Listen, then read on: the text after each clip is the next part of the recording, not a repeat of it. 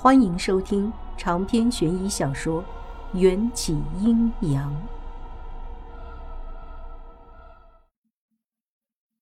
我从没听过炼丹需要用到人血，这一幕让我毛骨悚然，回想起曾经被秦玉郎放空身体内的血液的不好回忆。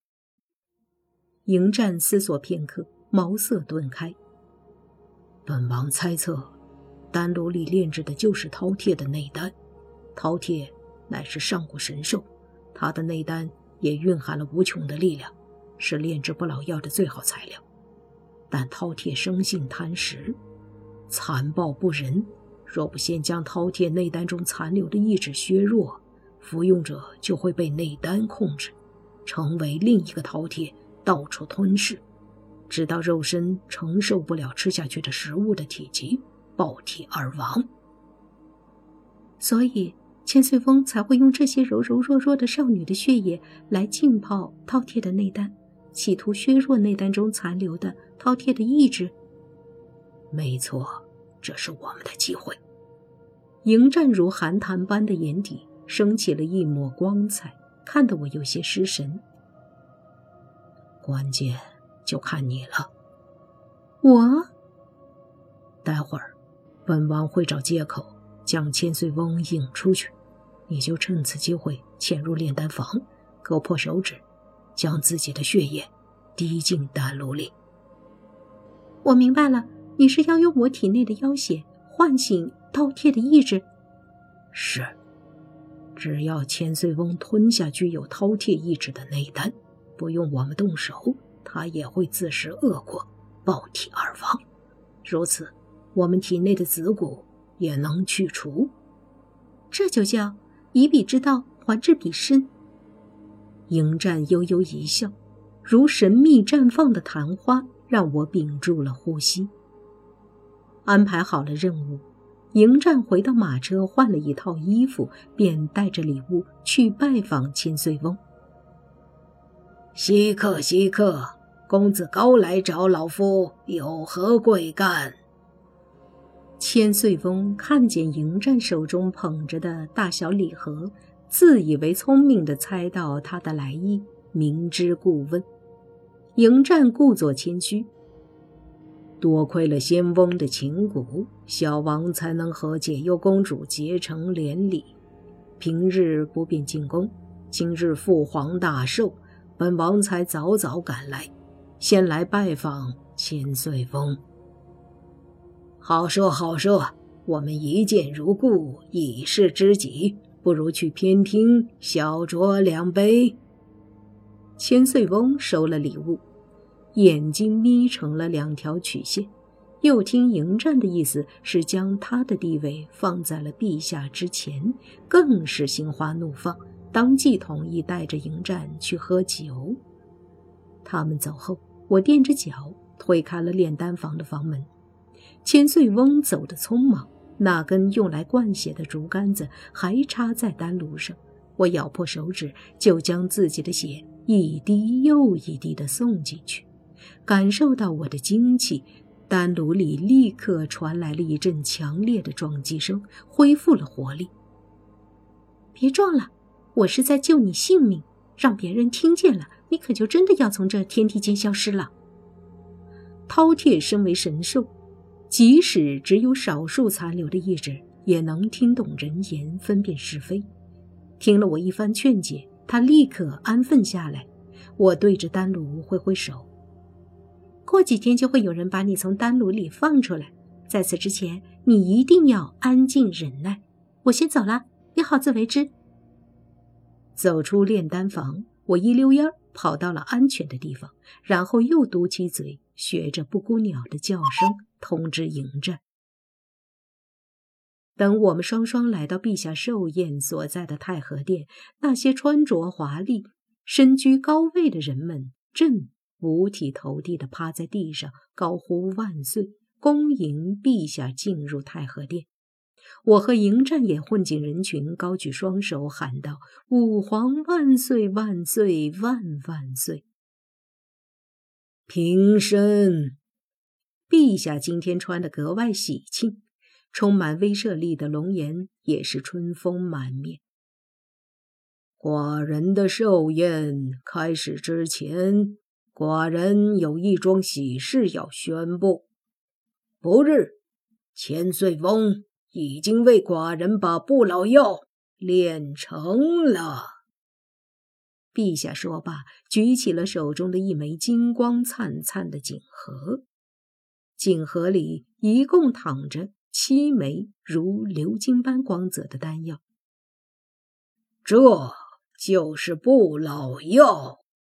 每服下一颗，寡人的年岁便能缩减七岁。等到七颗全部服用下去，寡人便可长生不老了。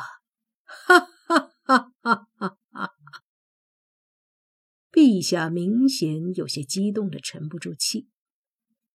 恭喜陛下得到仙药，从此万寿无疆，寿与天齐。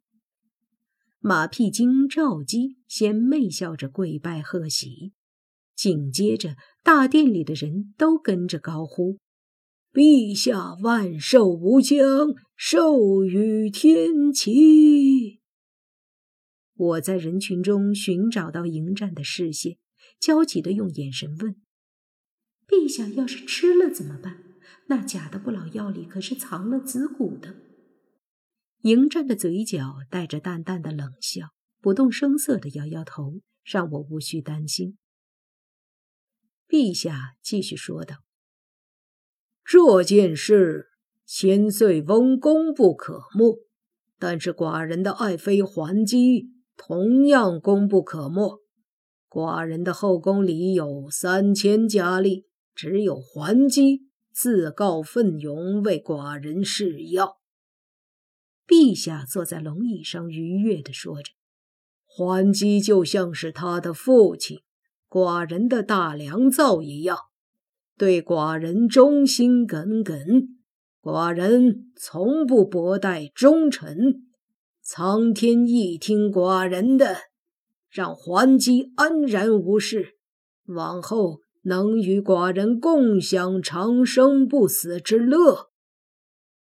桓姬是药，我心里顿时冒出了一股怒意。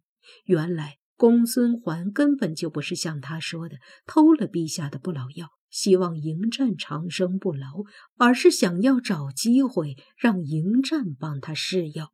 更可怕的是，如果不老药有效，他就可污蔑迎战偷了不老药，让陛下对他处以极刑；而如果不老药没有研制成功，吃出了个好歹，公孙桓也算是报了被迎战抛弃之仇。可迎战到今日都没有服下不老药，照理来说，公孙桓的计划等同于泡汤了。